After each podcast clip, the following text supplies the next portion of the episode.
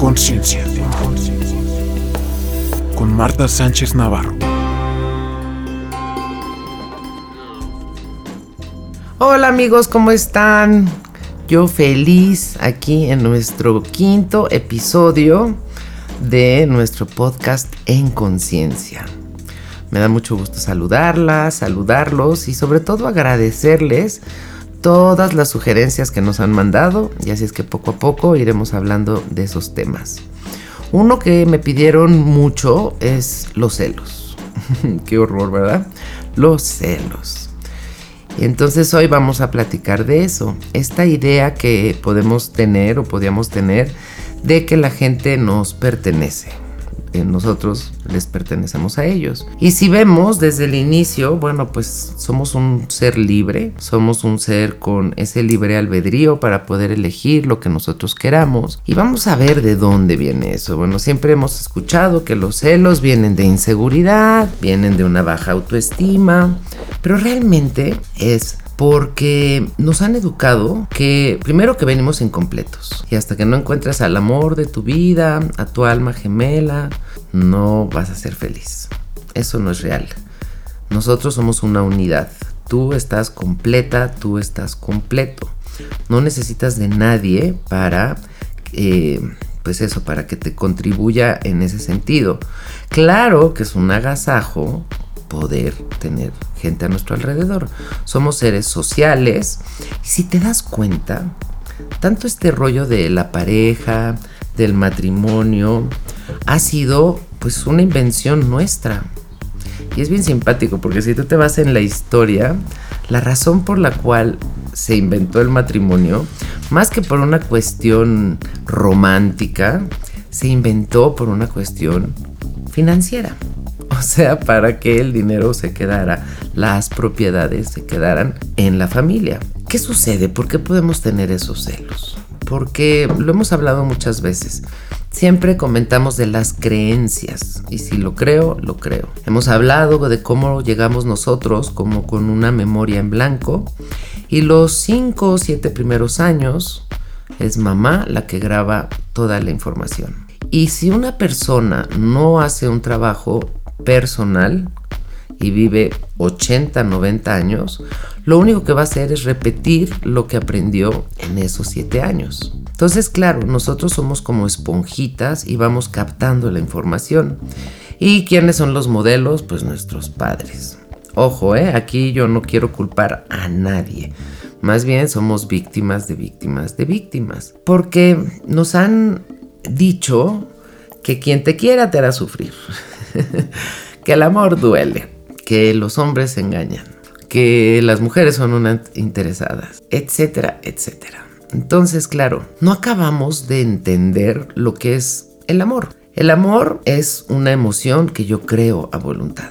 Y más bien nos habían dicho, tú vienes incompleta, sobre todo las mujeres, y en el momento que te encuentres a un hombre, ya vas a ser feliz, ya vas a estar completa. Esto, gracias a Dios, ha ido cambiando con las nuevas generaciones porque pues ya la tirada no es casarse. Por ejemplo, en la época de mi abuela, de mi bisabuela, pues no había más. Nuestras madres, por ejemplo. ¿Cuántas veces la pareja, la señora, se siente como la mamá de su pareja? O sea, y le preguntas, ¿cuántos hijos tienes? Y te dice, tres. Ah, no, cuatro con mi marido. O sea, ¿qué es eso? Hay un dicho que me causa mucha gracia que dice que si tú eres la mamá de tu marido, pronto conocerás a tu nuera. ya sé, está tremendo. Pero claro, ¿qué sucede? Que si tú te pones en el papel de la mamá, el papel de la novia, de la esposa, del amante, está vacío. Y obviamente va a ir a buscar cómo llenarlo. Hemos oído esto de, ay, sí, ser, ¿no? Compañeros y tal. Fíjate, algo que yo me doy cuenta es que las parejas no hablan, no se ponen de acuerdo. Y te voy a decir en qué tema en, especial, con el dinero. Pareciera que hablar de dinero es de mala educación. Entonces ahí está como idea preconcebida de que tú eres el hombre, tú vas a pagar. Y si yo trabajo, bueno, es para mis chicles, mis cremas y demás, pero yo no voy a contribuir a la casa. porque esa es tu obligación. ¿Cierto? Pues no, claro que no. ¿Quién nos dice que son mejores los hombres produciendo dinero? Hay hombres que no son tan buenos y hay mujeres que son extraordinarias. Entonces mira qué interesante, porque yo te he dicho que fuimos creados por el amor, para el amor. Creo que hay una gran, una gran señal en que llegamos solos y nos vamos solos. Si viniéramos en clan o en pareja sería diferente, pero venimos solos y nos vamos solos. Y el amor que venimos a experimentar es un amor incondicional. Durante muchos años yo di terapia y las mujeres que venían a decirme que se querían divorciar, yo les preguntaba, ¿qué viste en él? ¿Qué fue lo que te atrajo de él? Y generalmente me decían, ay, pues que era muy buen hijo, que era muy buen proveedor, que era, ¿sabes? Como si fuera, como si fuera un papá. Y cuando se casan, se van de la casa de sus padres, es como una transferencia, porque cuántas veces la mujer sigue actuando como si el marido fuera ahora el papá, el que le va a decir qué decir, qué no decir, cómo vestirse, a dónde ir, etcétera. Y te voy a decir algo, ¿eh? podemos pensar que las mujeres son más celosas que los hombres y no. Ahí nos vamos, más o menos. Y por supuesto que es pura ignorancia. ¿Qué sucede? Que particularmente te decía a las mujeres, nos dijeron, va a llegar un, hombre, un príncipe azul, y te va a salvar. A ver, no estamos en peligro. Y esa idea, ¿cuántas mujeres hay así de, ay, quiero mi sugar daddy o quiero casarme o quiero... Cuando yo les preguntaba a estas mujeres, ¿no? ¿Qué fue lo que te atrajo de él? Ninguna me decía el amor, o sea, porque lo amo, sino que eran todas las ventajas, todas las eh, cosas que ella obtenía. Él también, por supuesto. Mal aspectado puede decir, ah, no, pues Tú eres la que tienes que cocinar, tú eres la que tienes que limpiar la casa, tú eres la que tienes que cuidar a los hijos, etc. Imagínate qué interesante sería que a la ama de casa le pagaran por hora. Dime si no estaría genial. Me acuerdo de un meme que salió al inicio de, esta experiencia, donde salía un, un chavo muy guapo pidiéndole perdón a la muchacha, a su esposa, a su mamá, a todas las mujeres, porque en esta experiencia, te estoy hablando marzo, abril del 2020, pues se daba cuenta que, por ejemplo, ¿no? El desayuno, y bueno, tenías que hacerlo, etcétera, llevarlo a cabo, ¿no? Cocinarlo, poner la mesa. Y después, bueno, pues recoger la mesa, lavar los platos y empezar a preparar la comida, servir la comida, ponerla así y no acaba. Y entonces, claro, este hombre que se iba a su oficina y no se enteraba porque él regresa o muchos regresan a su casa y está limpia, huele rico, la ropa está planchada, hay comida, pero pareciera como si fueran automáticos, ¿sabes? No, no le dan el, el crédito, no le dan el mérito, no le dan las gracias. ¿Y qué sucede? Que lo tomamos como por un hecho. Yo creo que en mi generación empezó a cambiar porque sí estábamos como mucho más despiertas en el sentido de ok, padrísimo una pareja, pero yo, mí y conmigo. O sea, ¿qué onda conmigo? Porque la vocación antes era mamá. Y entonces era un trabajo de tiempo completo.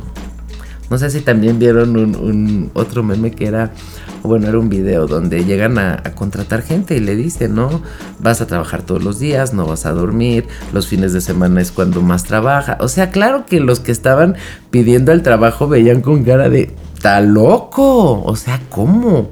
Ni un día voy a descansar, no, ni un día. Y además te levantas bien temprano y terminas súper tarde.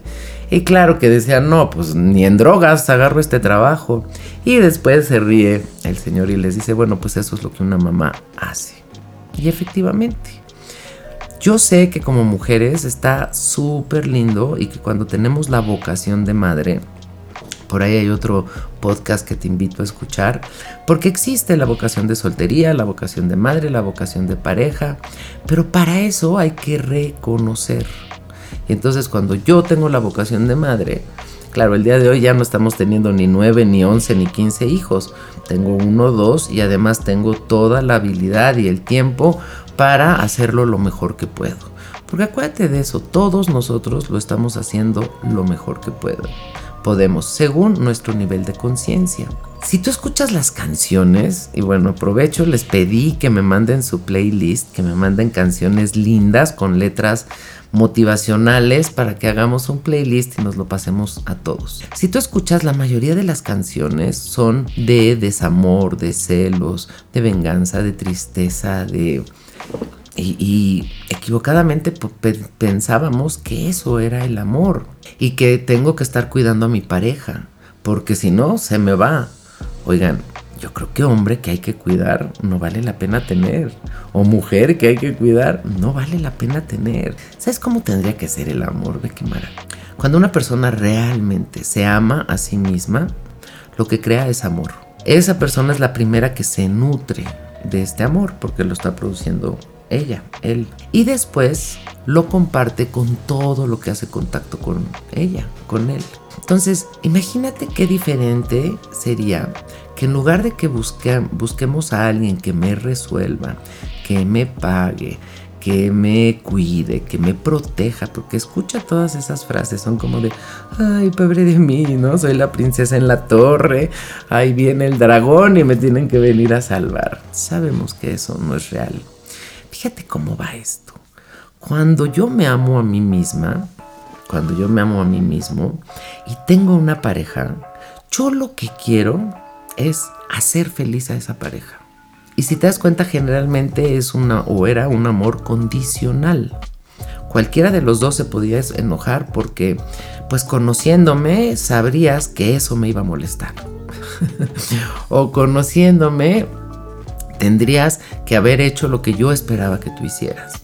Entonces son unas demandas, son unas, unos pleitos por cosas realmente tontas, como puede ser desde la vestimenta. Hay hombres, por ejemplo, que su mujer se pone guapísima y ellos se sienten súper orgullosos y súper seguros. Pueden ir a un cóctel y la mujer platicar por aquí, por allá, y él la voltea a ver y sonríe diciendo, wow.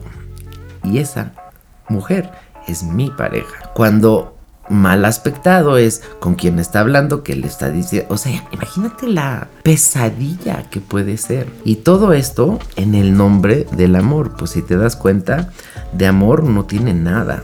La gente que tiene celos sí es una falta de autoestima, que ni qué. Es que muy probablemente también en su infancia no vivió un, un ejemplo, un patrón que fuera sano ni en la pareja de sus padres, ni hacia ellos. ¿Cuántas veces mamá nos puede decir, ay, mamá está triste porque no te comes la sopa? O ay, mamá ya no te va a querer. Además hablan en tercera persona, está súper simpático. Mamá ya no te va a querer, mira, mamá está triste.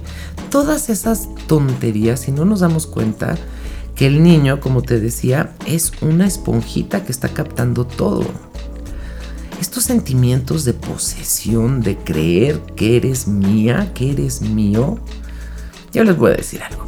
si yo fuera presidenta, primero no dejaría que nadie se casara antes de los 25 años. Segundas, no dejaría que nadie se casara antes de haber vivido solos. No sé si a ti te pasó, pero esto de salir de casa de tus padres a tu casa, te llevas un montón de vicios que crees que tu pareja va a ser tu papá o que tu pareja va a ser tu mamá.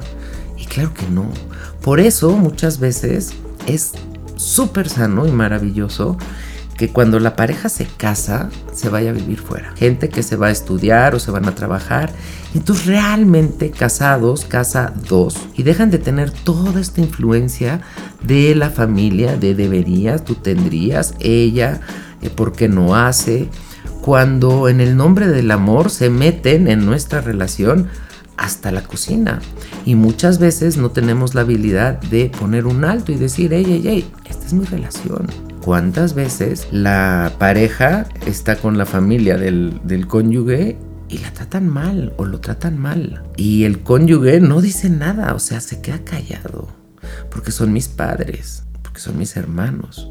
A ver, yo no estoy diciendo tampoco que armes guerra, pero definitivamente no les gusta, no lo aceptan, no está bien, pues no, no vengo. O sea, imagínate cómo vas a empezar una relación en la cual tú no defiendes, tú no le das su lugar a tu pareja. Y estoy segura que esto que estoy diciendo te resuena, porque hay un montón de gente que me ha escrito, que la cuñada, que la suegra, que la familia política les hacen unas groserías, unas cosas horribles. ¿Qué tomaría para decir, ve tú con tu familia, yo me quedo acá? Pero sin mala onda. O ir con la familia, que es mejor aún, y en lugar de identificarte, ponerte a hacer el menú en tu mente, ponerte a hacer la agenda de la semana. O sea, no poner tu atención en lo que está sucediendo. Que además uno ya lo sabe. Uno ya ha vivido esa experiencia y la experiencia es para hacerlo de una forma diferente. También cuánta gente tiene pareja por miedo a estar solos. Y entonces si la pareja asoma la nariz a la puerta, siento que se me va. Yo les decía, de verdad, si yo fuera presidenta, tendrían que vivir solos. Es una experiencia maravillosa. ¿Por qué? Porque aprendo a cocinarme, aprendo a plancharme, aprendo a tender una cama. Porque a lo mejor en casa de mis papás, pues mi mamá, mi santa madre, me hacía todo. Y espero que cuando yo me vaya de mi casa, mi santa esposa sea mi mamá bis. Y pues claro que. Qué maravilla que tú te vayas a vivir sola, solo, antes. Y que veas lo que es cocinar, ir al súper, lavar los trastes, o sea, todo esto que es necesario. Y que hay muchas parejas, han visto esos memes también de mi mujer me controla, mi mujer me domina, donde el cuate está cocinando o está lavando los trastes. Imagínate, en esta creencia, en esta educación machista, era como una grosería que el hombre estuviese haciendo esas labores de la mujer. ¿Cuántas veces te decía tu mamá, no, no, mijita, tú sírvele a tu hermano, tú, mijito, siéntate? Claro que da un coraje porque mi hermano no está ni manco ni tonto y puede ir a servirse él solo. En la generación de mi mamá y de mis hermanas, acuérdense, tengo una que me lleva casi 10 años, ellas eran las que le servían, o sea, había una fiesta, había un buffet y el señor se quedaba haciendo chorcha ahí platicando y ella iba y le servía. Y a lo mejor había cosas que no le gustaban y todavía además la regañaban. ¿Por qué me serviste esto si sabes que? Entonces realmente es una locura. También es esta cuestión del el apego de la infancia. Fíjense, hay un psicólogo que se llama Rubén González Vera, se los recomiendo un montón. Él tiene un movimiento que se llama Parejas Despiertas y de verdad es una maravilla porque bien aspectado, la pareja es una forma que tengo muy amorosa de autoconocerme y de despertar mi conciencia. Pero para eso yo tengo que bajar mis barreras, confiar en mi pareja, que me lo está diciendo por amor, que no me lo está diciendo por molestarme. Él le dice, le llama leernos las espaldas. Entonces dice que nosotros nuestra parte frontal es como nuestra parte consciente, que ojo, es un 3%. Y nuestra parte dorsal es el inconsciente, que ojo, es del 97 al 95%, es enorme. Y entonces como está atrás, yo no lo puedo ver. Y yo obviamente a quién me voy a parecer? Pues yo a mi mamá y probablemente él a su papá o a su mamá, porque son nuestros modelos. Entonces cuando hay confianza, cuando hay amor, cuando hay nobleza, me puedo abrir a que tú me digas, oye, es que estás igual que tu mamá. Que claro que si yo subo las barreras es una mentada que me diga, que soy igual a mi mamá cuando yo alucino a mi mamá. O a lo mejor amo mucho a mi mamacita y no me gusta que se metan con ella. Cuando realmente no es que se estén metiendo con ella, me están dando información. ¿A quién me voy a parecer? Pues a mi mamá, obvio. No me puedo parecer a la mamá del vecino o la señora de la tienda. ¿Por qué? Porque quien me formó, quien me educó, es mi mamá. Entonces en el momento, ¿cuántas personas dicen, yo no me quiero parecer a mi mamá? Y eres idéntica. Creo que la forma de poder trascenderlo es primero aceptar, pues sí, me parezco a mi mamá, soy su hija. Y segundas, luego cambiar. O sea, agradecer porque hay cosas maravillosas que me dio mi mamá, pero hay cosas de su carácter, de su personalidad, que igual no me gustan y se vale hacer esos cambios. Em, sería interesante platicar con nuestras parejas bajar las barreras, como te decía, y entender que para que yo pueda tener una pareja, primero necesito hacer un trabajo personal, un trabajo conmigo, de autoamor, de reconocimiento, para luego poder tener a alguien más. Fíjate, los celos son de las emociones más negativas, porque me anulo. Les voy a contar, yo una vez nunca fui solo celosa, no le digan a nadie, ¿ok? Mi mamá era Otelo, mi mamá era súper celosa. Y mi papá, pues era un actor muy guapo, muy atractivo, que a mí siempre me pareció como, qué chistoso, ¿por qué te paraste con él? Porque era como el hambre con las ganas de comer. Entonces, digo, duraron un montón de años mis papás juntos, pero sí veía esa parte de mi mamá que yo decía, a ver, tu marido se dedica al espectáculo, tu marido tiene que ver a las mujeres más guapas, elegirlas por las piernas, por la altura, por cómo bailan, por... Y claro, una, una mujer celosa pues puede, imagínate de qué forma, tronar. Mi papá me decía, híjole, es que tu mamá inventa, tu mamá se saca de la manga. El caso es que yo nunca fui celosa, ni con mis amigas siquiera. Ves que luego también hay amigos que son celosos y cómo le vas a hablar a mi amiga y yo te lo presenté y no, yo tengo que estar. Bueno, yo nunca. Al contrario, a mí me gustaba mucho y me gusta mucho hacer equipo, hacer grupos, que todos nos conozcamos y que, y que crezca. Entonces, cuando tenía como 28 años, 30 años, conocí a un hombre muy guapo que me gustaba mucho. Estaba divorciándose y por primera vez en mi vida viví lo que es ser celosa. Fue horrible, amigos. Llegó un momento en que yo alucinaba a todas las mujeres. Imagínate nomás cuando las amo y son mis hermanas queridísimas. Bueno, esto también fue bastante motivado por él, que luego lo entendí, que de la forma de él hacerse grande y así sentirse soñado era haciéndome a mí chiquita y además diciéndome de cómo las mujeres se le echaban encima en el trabajo, en, el cotidiano, etc. Hasta que llegó una amiga muy querida y le dije, estábamos en una fiesta y le dije, ¿verdad que yo no era celosa? Y me vio, creo que no. Le dije, ay, hermana, ahora soy una cosa horrible. Y entonces me hizo, me ayudó a entender que, pues más, no era tanto yo, sino toda la motivación que me daba para que yo me sintiera así. Cuando terminé con esta persona, me volví a dar cuenta de la maravilla que somos las mujeres, de la inseguridad que puede haber en ambos, ¿no? Tanto en ellas como en ellos, y cómo hay que tener esta claridad mental para poder decir, no, basta, ya no más. En conciencia, con Marta Sánchez Navarro.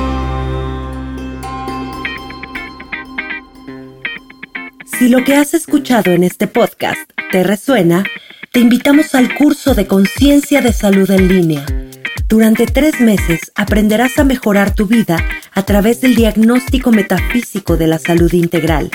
Visita el sitio web www.concienciadesalud.com para más información o sigue el link que te dejamos en la descripción de este episodio. Te esperamos. En conciencia. Con Marta Sánchez Navarro.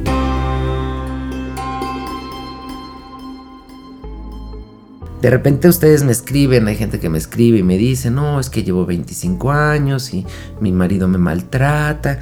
Y yo digo, 25 años, has aguantado 25 años. O sea, ¿y qué sucede con las mujeres que piensan? Pues no estoy contenta, sí me maltrata, pero yo no podría sola. Yo no sé hacer nada. Y les voy a decir algo, las que han sido ama de casa, sabes hacer de todo.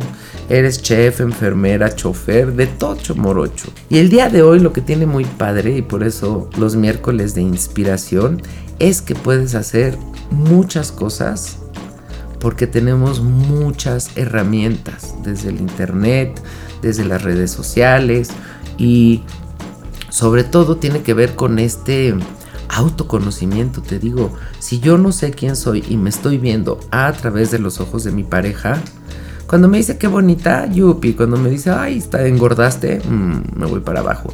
Claro que tengo un espejo y yo sé que, cómo estoy. Y date cuenta como muchas veces en la pareja es así de, hmm, ahora me la paga.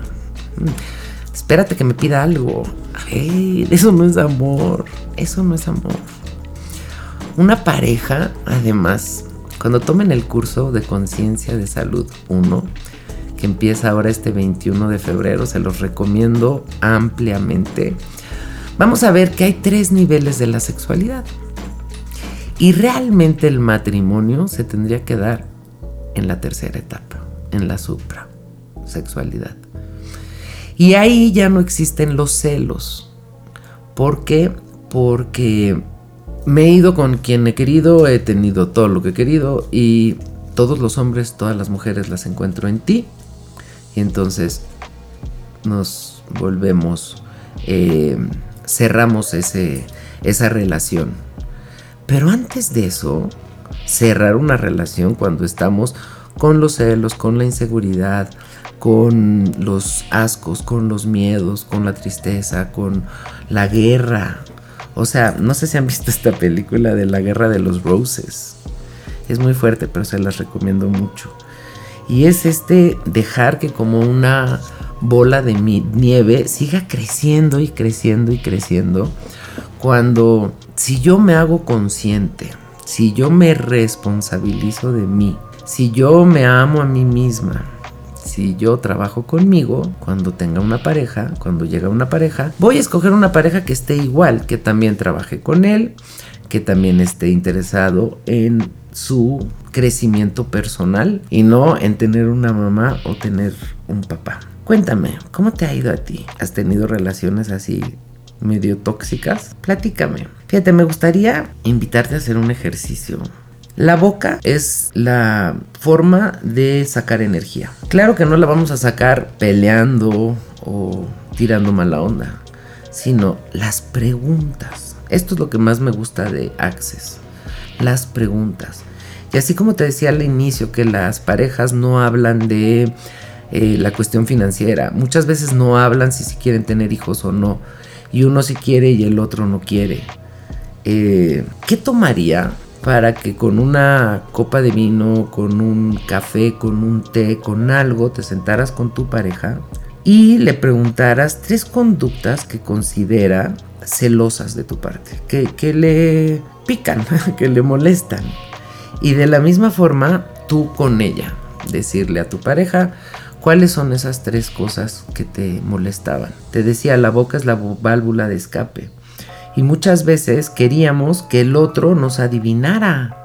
Es que si me quiere, él sabe, ella sabe, tendría que saber qué es lo que me está pasando.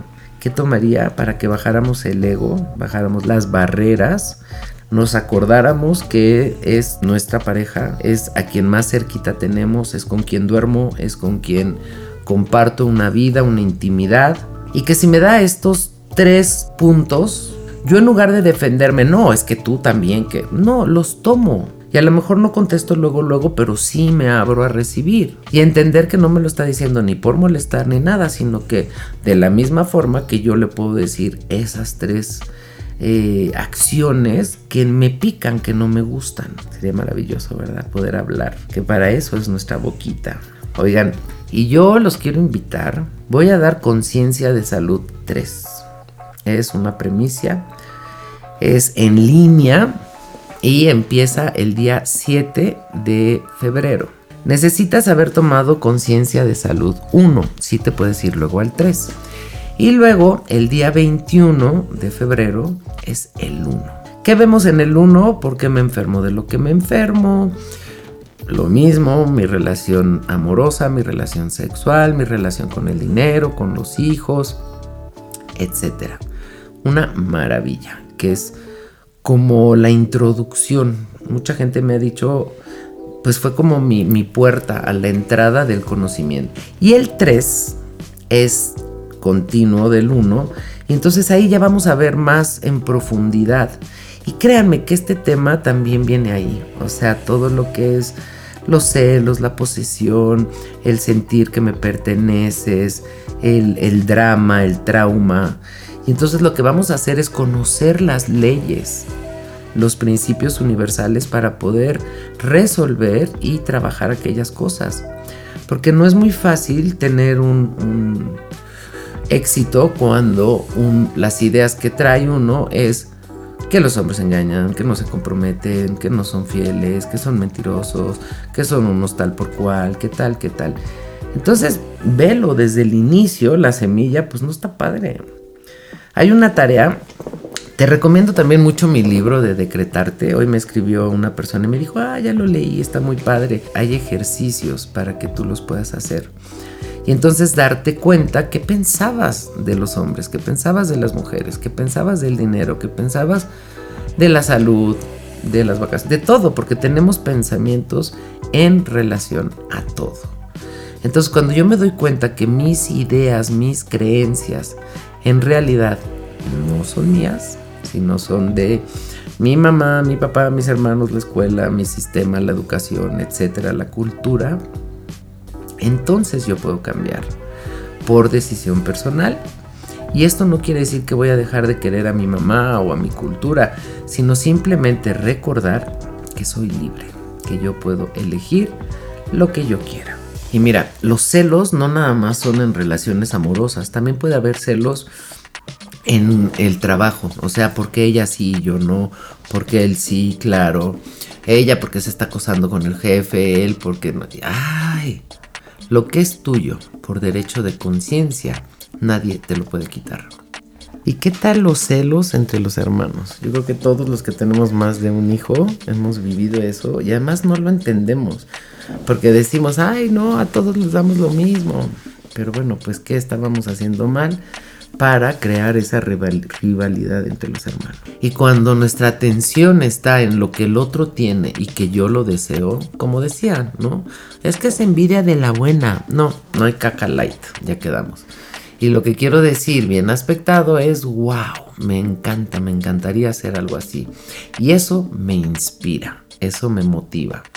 Acuérdate, todos estamos recibiendo información de todos. ¿Qué tomaría para que el primer la primera relación de amor incondicional la tuvieras con ¿Qué tomaría para que fueras lo suficientemente amoroso contigo, divertido, expansivo, nutritivo, para que quien llegue, más que pensar qué es lo que te va a dar, te dé mucha emoción que está ahí para que tú puedas compartir todo lo que tienes con esa persona. Ahora acuérdate de algo bien importante. El que da es el que se enriquece. Entonces, esta idea de, ay, te van a ver la cara de tonto y a ver cuánto das, tú das tres, yo doy dos porque no me vayas a abusar. Vamos cambiando nuestra manera de pensar y darnos cuenta que el que ama es el que se enriquece, que el que ama es al que se le regresa multiplicado y que para amar a alguien hay que tener ese amor. Te invito a que escuches el otro podcast de autoestima. Está buenísimo. Bueno, pues vamos a dejar los celos, la posesión, esta idea de creer que las personas son un objeto y que son míos y más que tener el faro hacia afuera, vamos a darle vuelta hacia nosotros para crear la mejor versión de nosotros y así ser una persona súper amorosa, súper atractiva y que llegue lo mejor